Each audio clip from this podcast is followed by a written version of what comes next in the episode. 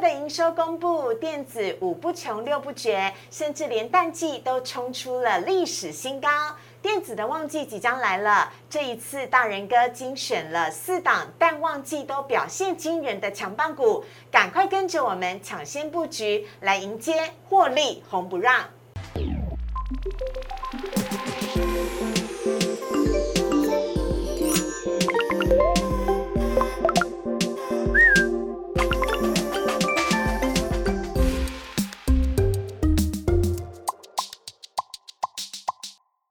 炒店标股在里面，大家好，我是主持人施伟。我们在现场邀请到的是陈坤仁分析师，大仁哥你好，施伟好，各位投资朋友大家好。哎，大仁哥，听说你是老实树，是不是？不会说谎的。对对，我脸皮很薄，没办法说谎。呃，真的吗？那我要来问你一下了，因为呢，哎，我们真的是苦守寒窑十八年呢，我们终于等到今天呢，台积电、联发科。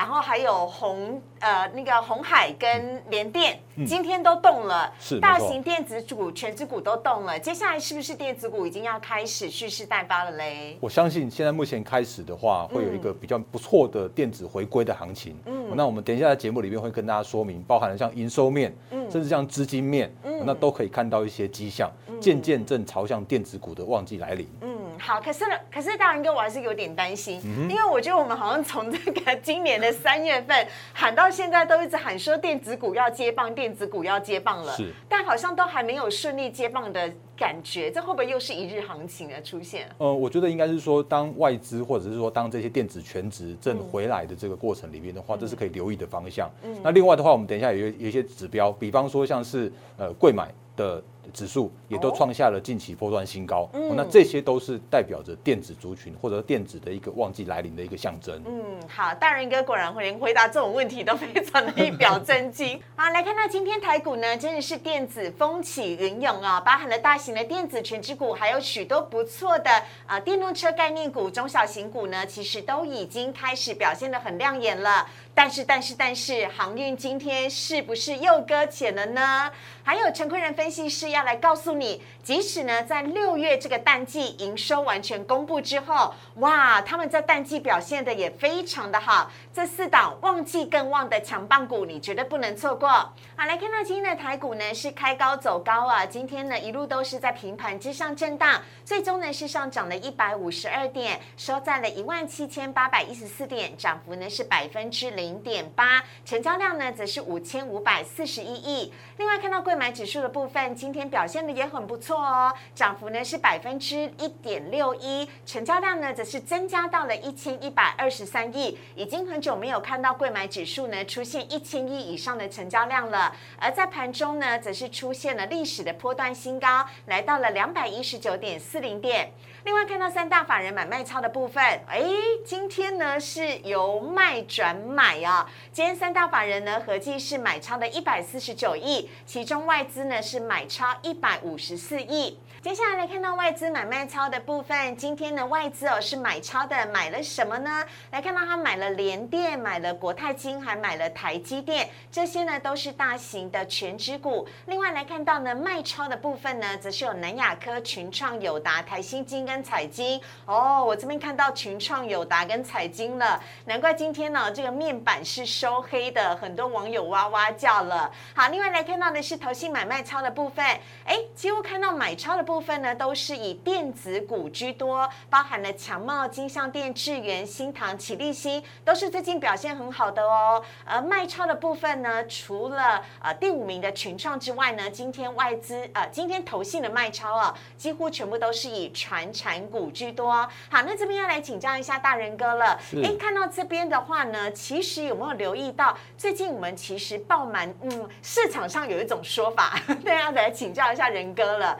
听说呢，今年的外资哦，忽买忽卖，忽买忽卖，好像就在赚价差，似乎呢，它的参考价值就变得不是那么高，那反而看投信。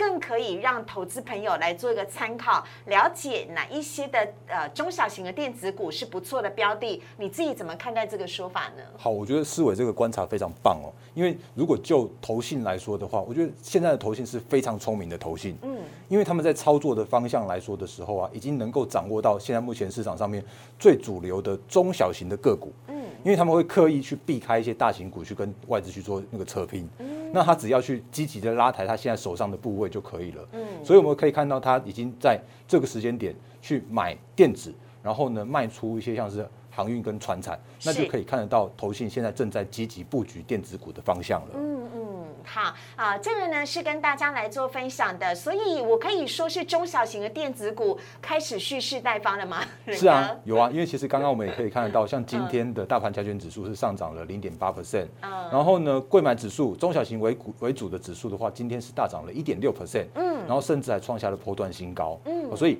电子。中小族群会是这个时间点，大家可以留意去做留意的方向。好，哎，那仁哥，我们看到今天的大盘，我也想要请教您一下哦。因为呢，今天的大盘呢，它虽然是上涨了一百五十二点，但是呢，因为开高走低嘛，所以它是收黑 K。那这样子横向整理过来呢，其实已经一根、两根、三根、四根、五根的黑 K 了。那您怎么样看待这个大盘接下来的走势？这个礼拜有没有机会可以一举的攻上万八呢？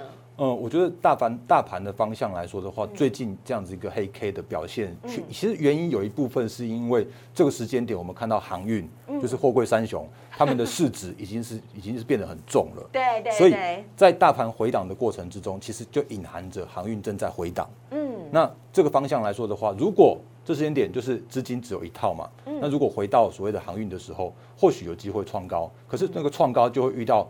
到万八时候呢，就会有压力。那可是如果能够回来到电子全职的时候，那电子全值如果能够在这个时间点，在外资的买超往上的时候啊，那要过要过万八，会是一个比较健康的过的万八的这样一个方向了。好，呃，刚刚呢，仁哥有讲到的这个航航运股的部分呢，我们也跟大家来分享一下。因为航运股呢，其实在今天的比重的部分，电子股呢是从上个礼拜百分之三十四，从呃回复到今天的百分之四十三了。但是航运股呢，今天依旧还是有三成哦。那这三成的航运股，其实它并不都是涨停的，而是呢，它是开高走低哦。这样的一个状况下呢，怎么样看待接下来的航运股，尤其是集中在成交量最大的货柜三雄的身上？我们从请元哥来帮我们投资朋友看一下长荣、还有阳明跟万海，您怎么看待？好了，首先先来看到的是长荣的部分。好，我觉得那个应该是说这个时间点有。投资航运或者像是投资货柜的投资朋友的话，应该都知道，嗯，那基本非常非常之好，包含了像是运价在上涨啦，包含了像是缺柜啦、塞港啦，接下来还有所谓的那个旺季的题材，是那这些其实都是支撑着航运股、货柜三雄的基本面的部分。嗯，那可是在这个时间点，有一些些变化的地方是在他们的筹码面，哦，那甚或是在技术面上面。那像长荣或像是货柜三雄。这几天他们这个回档过程之中，比方说像是万海从高点三五三回档到二五八，那有大大概接近二十六、二十七 percent 的这样一个回档的过程。然后呢？之前赚的都吐回去了。如果最近才买的话，其实都已经回 或者都已经吐回去了。吐回去了，吐对。那可是如果是有一些投资朋友是波段获利的话，其实这个时间点应该都是只是顶多是获利回吐而已。嗯嗯。那可是无论如何，是这个时间点的震荡真的比较偏大一些些了。嗯。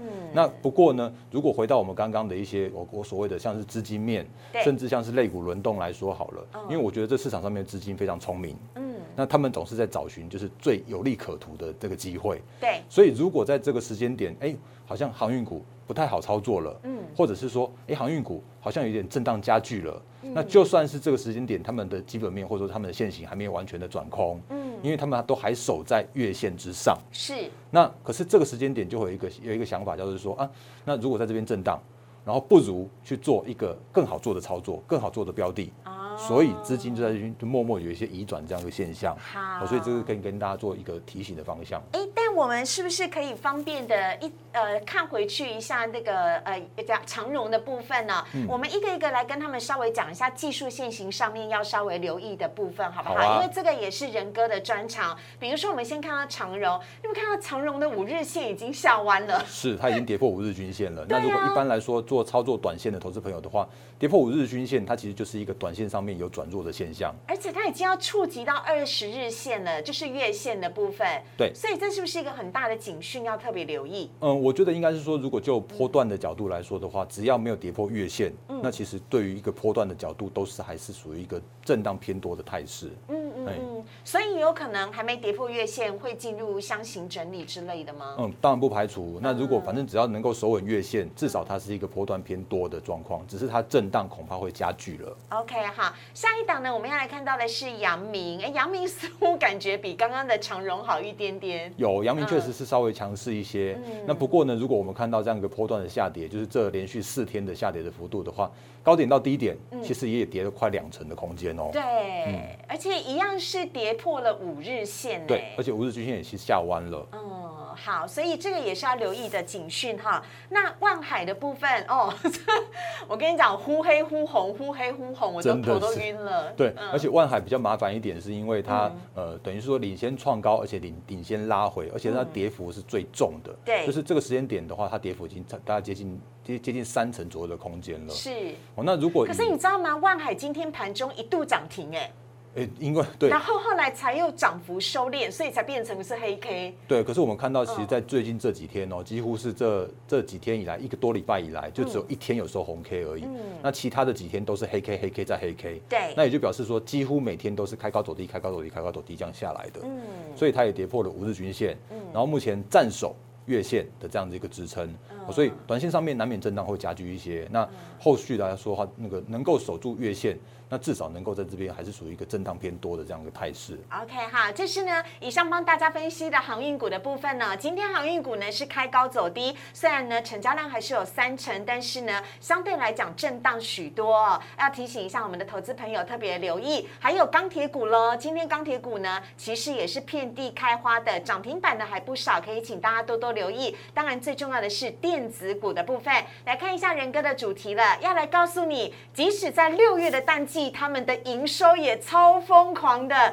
这四档旺季将会更旺的强棒股，我们请陈坤仁分析师告诉我们。先稍微休息一下，进一段广告。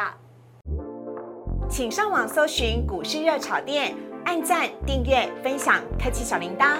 哪些股票会涨？哪些股票会跌？独家标股在哪里？股市热炒店告诉你。来看一下陈坤仁分析师今天带来的主题，要来告诉大家的是，大家都知道呢，电子有所谓的五穷六绝，但是呢，怎么会在今年的六月却是变得淡季也疯狂呢？到底是哪四档电子股在旺季的时候呢，接下来会更旺，而且呢，会是接棒演出的强棒股，请你千万不要错过。我们赶快请陈坤仁分析师来告诉大家。好有请大人哥。嗯，好，四位好，各位投资朋友大家好。嗯因为其实如果就整个大方向的电子族群来说的时候，也就如刚刚四位所说的五穷六绝，嗯那通常六月会是一个很淡的淡季。嗯可是我们发现一个现象是跟过往的经验不太一样喽。嗯我们来看一下下一投影片。好，因为我们呃七月十一号是礼拜天，七月十号是礼拜六，对哦所以在营收公告的时候可以递延一天，嗯所以预计我们今天录影时间是在七月十二号才会完全公告完毕。嗯，那不过无论如何，我们看到一个蛮蛮漂亮的数字，是。因为到最新的公告加速有一千六百多家，嗯。然后创历史新高的营收的加速总共有一百三十二家。嗯。那如果五月份的创历史新高的营收的加速来说的话，有一百二十八家，也就表示说，哎，六月份的营收反而出现了淡季不淡这样的现象。所以六不绝啊，六六月还是超过五月的啊，对不对对？对对，所以这个这件事情的话，引发了我们下半年电子股更旺的这样一个题材的这样一个机会。好，所以包含了创创呃创高的重点产业，包含了有像金元双雄、台积电、联电，是。营收都创下历史新高了。是。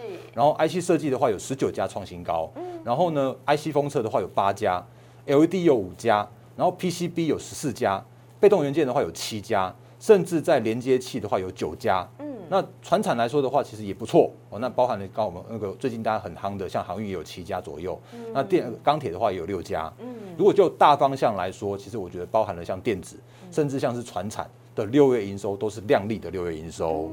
嗯那如果就电子来说的话，我想要举几档个股哦，那包含了像是台积电、联发科、因为这两档个股是我觉得很重要的，包含台积电是全王。龙头啊，龙头，这是龙头，它具指标性的意义。好那联发科的话是手机晶片的股王，是，哦所以这两档个股的话都有一样的含义，叫做是它代表着整个景气的展望。嗯，所以像联发科跟台积电都在六月份这个淡季的时候，营收同写历史新高，哎，甚至在第二季来说的话，都创下历史新高的记录。是，那也就表示说，哎，这两档个股，那包含了像台积电晶圆代工，它代表了整个半导体的族群。然后呢，联发科的话，代表的是手机，甚至像是 IC 系呃 IC 设计很重要的这样一个族群，都有很不错的淡季的这样一个行情。所以预期来说的话，淡季不淡。然后下半年又刚好是所谓的旺季的题材的时候啊，那就会有所谓的淡季不淡，然后淡呃旺季更旺的这样子一个期待可以做发生了。淡季不淡，旺季更旺，看谁就知道呢？看台积电跟联发科就知道了，的真的。对不对？然后呢，是好这两档之外呢，我要再讲另外一档，就是有一点苦命的前股王。哎呦，哎大力光吗？大力，光是因为它已经跌掉股王宝座了，可是它还是很重要。嗯原因是因为大力光它几乎代表着下半年嗯苹果族群、苹果供应链的淡旺季的这样子一个分野。所以我可以说它是苹果概念股的龙头吗？我以为是红海耶。可以，它其实其实大力光它哦更代表着是苹果，因为哦大力光它的营收的来源几乎几乎是百分之八九十以上都是苹果，因为它原本有华为的单子，可是它华为的单子掉了之后嗯，它几乎就是呃苹果或者像是一些旗舰手机，哦哦所以在大力光几乎可以等于下半年的苹果的旺季能否能够旺季的这样子一个指标意义。但我眼睛没看错吧？它六月的营收是年减百分之十八点五，哎，是啊，没错啊，所以我才说我把它特别拿出来看，原因是因为它到那个六月的营收的话是微幅，只能算是持稳，可是就去年来说的话是年减的这样子一个效果因。为我们这个年是指今年的六月跟去年的六月比的。对，因为去年的六月其实它有华为的单子，可是今年的就就完全没有了。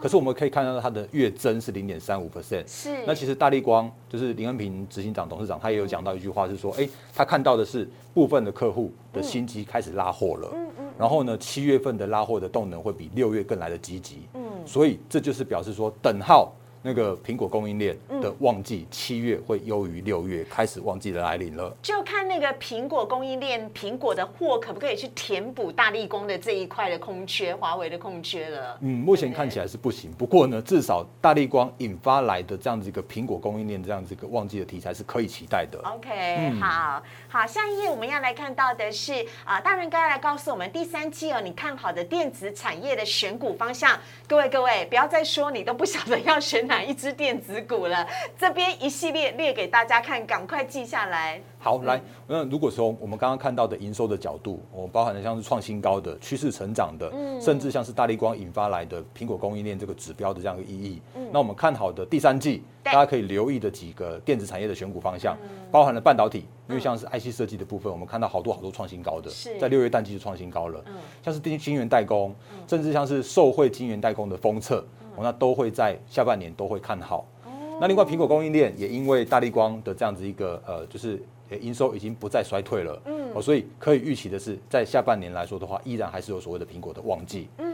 那另外的话呢，像被动元件，因为被动元件也有蛮多创新高的族群的，嗯然后甚或是大家可以看到最近有所谓的大马马来西亚那边有疫情的关系，所以封城，是然后冲击了日厂，所以台厂这边有一些转单的效应，所以被动元件也是可以可以看好的族群。嗯，那另外的话，像是 PCB 啦，像是一些连接器，他们都有转型到车用。嗯，好，所以在车用来说的话，也都是今年下半年大家可以留意的方向。嗯，那另外的话，当然传统旺季是在伺服器的部分。嗯，因为伺服器包含像是连接器，甚至像伺服器代工，嗯，都会是下半年很重要的成长的题材。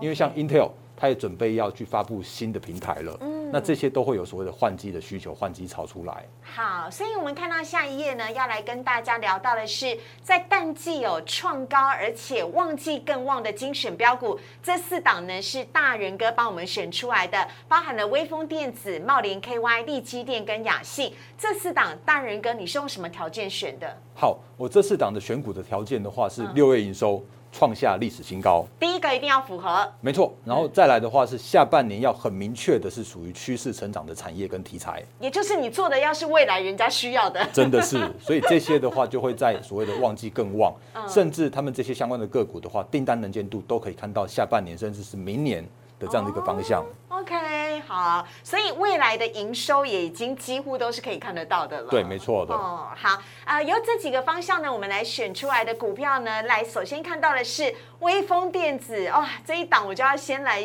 感谢一下大人哥了。怎么说？这个是在大人哥呃今年六月的时候吧，应该五六月的时候就已经告诉我们的，微风电子呢，你就已经看好它会变成千金股了。当然，它现在股价只有五百多块钱而已啦。可是你是在它只还有两百多块钱的时候，你就已经看好它了耶。是因为它的趋势是非常明确的哦，因为它的 USB 四。那几乎是下半年包含了，因为这个这个这个呃字样啊，其实是刚好都是我们今天要跟大家讲的内容是一模一样，但是我只更新了营收而已，所以这方向都是确立的，包含了像是 Apple 跟包含了新的旗舰手机都会导入到 USB 四的高速 IC。那下半年趋势是爆发的，我们之前就已经跟大家分享过了。所以说，看我们股市的草甸真的有很大的保障在里面，大家可以好好的这个把握一下哦。这个是在呃五月份的时候呢，大仁哥就已经跟我们分享到了有关于微风电子，当时只有两百多块而已，今天呢已经涨到了五百多了。对，然后另外的话呢，因为其实再更新一下六月营收，就我们刚刚说的，因为我要选的一定是六月营收还有在创历史新高的个股。那六月营收的话，它是二点六九亿，那年增率有到五。十五 percent，嗯，然后所以对，然后所以就整个整个下半年来说的话，它还有新的产能会开出，嗯，那今年的订单已经满了，甚至像是明年的话，会看到更多更呃就是更高毛利的订单更进来。我们常在讲微风，微风，微风，但微风到底是做什么的？好，呃，微风电子的话，它是做 IC 设计，它是做 USB 四的高速 IC，是，对。所以这个应该是以后所有的笔电啊、手机啊都有可能会用得到的吧？是因为它有一个世代的交替，因为我们现在目前的话是 USB 三 Type C，那未来的话都会改成叫 USB 四，所以包含了像是 Apple 也会用，然后你会看到的品牌大厂都会用，所以后续的这个成长动能叫做是完全就是一个在改朝换代，然后一个爆发性的成长。嗯，OK，大人哥，这股价已经创新高，来到五百二十八元了。没错，您后续还依旧看好吗？我依然看好，然后甚至我们之后的话，有机会再跟大家更新一下它的基本面的概况。OK，好。另外下一档呢是茂联 KY。好，茂联 KY 的话，一般大家都会想说，哦，那就特斯拉的那个连接器嘛。可是其实不是哦，不只是，因为茂联它除了有所谓的连接器特斯拉的题材之外呢，嗯，它还有半导体，嗯，它也还有资料中心，嗯。那车用的部分的话，原本就是它的核心业务，所以它整个叫做等于是三大业务，在六月以来其实都有成长。那另外的话呢，因为前一阵子有一些新闻是说啊，那个茂联因为有所谓的马来西亚厂啦，会不会冲击它的营收啦？它有设厂在马来西亚。对，因为它那人家封城哎。是啊，因为它之前合并了一家马来西亚的厂区，然后可是呢，就六月营收来说的话，它不但没有因为封城的影响，还创下了历史新高，到二十四亿元，那年增率有到三十六九点呃三十六点九 percent 的这样的一个水准。OK，好，所以呢，这个是呃大人哥看好的茂林 KY 的部分。下一档我们要来看到的是利基店。哎，你很会选哎，你都选那个他们的爸爸妈妈很会，没错，很会，很会制造股王的。是有看到重点了。刚刚微风电子是谁？是王王雪红跟陈陈陈先生嘛？是的。那利基店就黄黄董事长啊？是的。那如果就利基店来说的话，也是大家可以留意的方向哦。因为 不过利基店我要说明一下。它到目前为止还是新贵股，嗯，那它到下半年的时候才会正式的转上市，哎，那因为他们已经在股东会的时候通过了所谓的上市的申请案了，对，哦，所以他正在走这个主管机关的申请的流程，所以要买可以，可是它在新贵哦，对，它在新贵哦，那新贵的话，因为它没有涨跌幅限制，所以可能要留意一下这个所谓的波动的风险，嗯，可是如果就一个成长的角度、趋势的角度来说好了，我们刚刚看到的，像包含像是联发、哎联电跟。台积电的六月营收都有创下历史新高，嗯，那力积电的话也是一样，晶圆代工，嗯，所以它也是创下历史新高的水准，嗯，甚至呢，力积电它有一个特别的地方，是因为他们前一阵子在铜锣苗栗铜锣新厂动土，嗯，所以它在后续在二零二三年的时候，这个产能可以开出来，哦，那诶还没开出来之前，它的产能都已经被包下来了。所以它的未来的不不管是从今年下半年，甚至像是明年，甚或是像像是后年二零二三年的订单，都是一个产能满载，是一个非常确认的这样一个状况。所以我选了利基电分享给投资朋友。它是先进制程还是熟成制程？它是偏向联电的还是偏向台积电的？它主要是成熟制程的，因为到目前为止的话，其实先进制程只有那个我们的全网台积电。遥遥领先全球。那其他的话都是成熟制程在边去做一个竞争。不过就目前为止看起来的成熟制程也是一个非常产能吃紧的状态。对啊，因为我看今天报纸就有写说，那个台积电也要呃拼二十八纳米的成熟制程的产产能。没错，因为有市场有需求啦。真的是，因为像是我们现在看到的，像是车用的部分，它其实只需要用到成熟制程就可以了。哦。所以包含了像是台积电也帮那个成熟制程做认证，因为他他想那个他要扩产的方向的话，竟然不只是先进，他连成熟都要扩产。嗯。好，来看到下面的是雅信。好，那雅信的话呢，其实它也是哎有富爸爸哦。嗯。哎，他的富爸爸是谁呢？他是联发科。哎呦，他跟联发科是什么关系？他是联发科的哪一个产业的？好，因为其实雅信也是做 IC 设计的。那他本来平平淡淡的，他就是一个工业物联的 IC 设计厂而已。嗯嗯。可是因为联发科看好的雅信它的技术，是，所以他就入股雅信，那持股二十 percent，成为最大的股东。哦。那所以其实就。联发科入主之后，雅信它拿晶圆产能就不予匮乏了，因为它以前只是小厂而已，所以营收啦或获利啦都是平平淡淡的。可是，在联发科入主之后，带来它的成长动能。嗯，那甚或是雅信的话，它是抢攻二点五 G 的很重要的工业以太的物联网的这个部分。嗯，那未来几乎算是两年三年这个趋势成长的商机啊，都是非常确立的。嗯，所以雅信也是一档有富爸爸支撑它后续一个成长营运动能的一个很很重要的个股。原来如此，哎，你挑你挑这些都有那个哎靠山的，对对对，大股很很重的，对对对对对。好，那我们要来请教一下了。今天呢，我们挑了微风电子、茂联 KY、利基电跟雅信，可不可以请大人哥告诉我，在这四档当中，你看好谁最快在七月份的时候就会先发动攻势的？我们要让热炒店的朋友来参考一下。哎。那当然还是微风电子哦。嗯，好，好，来，那我们就讲到这里为止哈。好，非常的谢谢大人哥，谢谢，谢谢，谢谢大家。好，接下来看到今天网友提问的部分。首先呢，第一题要先来看到的是，哎，强茂跟台办哦，怎么看？现在算是追高吗？哇，这个强茂跟台办。我想追耶，大人跟你好好讲一下。好，因为其实我们先讲强茂在抢什么，好不好？好，因为其实如果就强茂跟台办来说的话，他们都是呃二级体。那二级体他们在抢什么？原因还是一样，不外乎车用。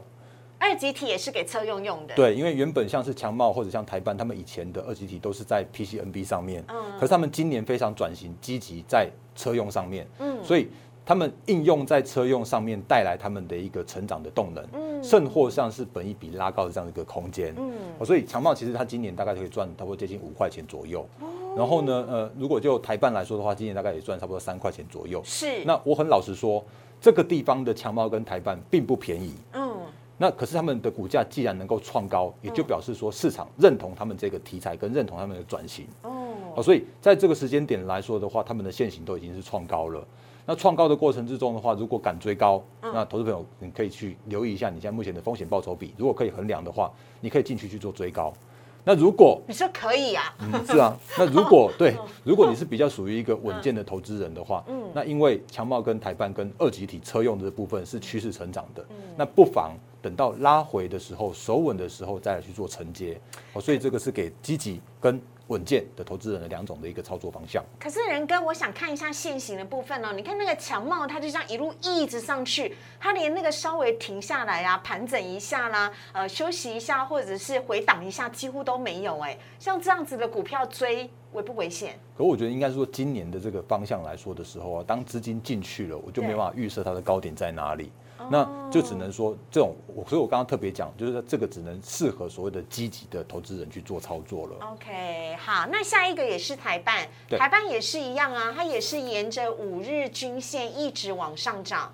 对，所以我们刚刚在前面前面讲的一样的观念，因为他们是相同的产业、相同的族群，所以他们也会有相同的股价的表现。那如果就基本面来说的话，他们是好的，因为转型车用、二级体的趋势成长，甚至还有涨价的效应。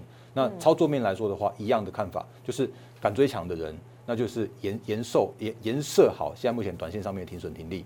那如果不想要承受这么高风险的话，你可以做拉回收稳，再做做承接。所以积极的就带着钢盔往前冲吧。真的是这样子的哦。那如果会害羞的、会害怕的话呢，就请这个拉回的时候再找买点哈。那另外下一题要来看到的是，哇，恭喜红海跟台积电呢买到了 BNT 疫苗了，但是这对台康生技来讲是利空吗？还是利多？因为有听说台康生技未来要替 BNT 疫苗代工，哎，嗯，对，因为这其实我觉得是比较偏向于题材面的。因为如果就台康生现在目前的状况来说的话，我们了解到它的技术，嗯。应该这样讲，如果要要代工所谓的我们国内的这种高端疫苗，应该是 OK。可是呢，如果真的是要要去代工所谓的 BNT 的疫苗的话，它还是有它的技术门槛在。嗯，所以短线上面的台康生，它呃或许之前有所谓的题材性的利多，对。可是回到所谓的基本面的时候啊，我觉得还是比较属于保守一点点看待台康生技了。我刚刚以为我看错，它整个跌破季线哎。是啊，没错啊，对，它跌破了月线，又跌破了季线，还跌蛮深的耶。对，没错。哦，好，呃，下面呢要来问的是哦，长荣了，长荣三天之内哦，总共跌了两只。跌停板还会不会再继续跌下去？建议应该要加码还是要下船呢？有请大人哥帮我们来看一下长荣的 K 线图。好，嗯，因为其实长荣我们刚刚在前面的时候也跟投资朋友做说明过了，就是基本面真的很棒很棒很棒。嗯，再次重申，它真的超棒的。嗯，可是呢，如果就所谓的所谓的那个筹码面或者是技术面来说的时候啊，嗯，短线上面的长荣已经有一个拉回的这样一个过程了。嗯，那我们可以看一下说，哎，这个月线能不能能够拉回手稳得住？那如果不行的话，它恐怕还在继续往下探的这样一个空间。嗯，然后可是我觉得还是要回答到我们这个操作面，是因为资金是聪明的，嗯，资金是有效率的。嗯，如果看到这个时间点长荣或者是说货柜三雄的波动性已经变比较大一些些了，对，那难免会在这个时间点有一些资金去做抽离，去到更有效率的族群上面去。哦，所以长荣我该我的看法叫做是基本面很好，嗯，可是整理时间恐怕又会拖得稍微长一点点。嗯。嗯，好，这是呢，呃，回复大家的问题。我们在今天节目当中呢，也非常谢谢陈坤仁分析师。如果你喜欢大人哥今天所讲的内容的话，也不想要再错过标股的话，请加入大人哥的 Liet 跟 Telegram，在他的 Liet 跟 Telegram 当中呢，有更多精选的标股资讯。有任何投资方面的问题，也都可以跟大人哥来做交流跟互动。请赶快加入他的 Liet 跟 Telegram 喽。另外，如果你喜欢我们股市的草店的话，且请大家帮我们订阅、按赞，还有分享跟。开启小铃铛，每天晚上跟大家一起来讨论台股，希望大家都可以多多的获利。我们也非常谢谢大人哥，谢谢，谢谢谢谢大家，拜拜拜。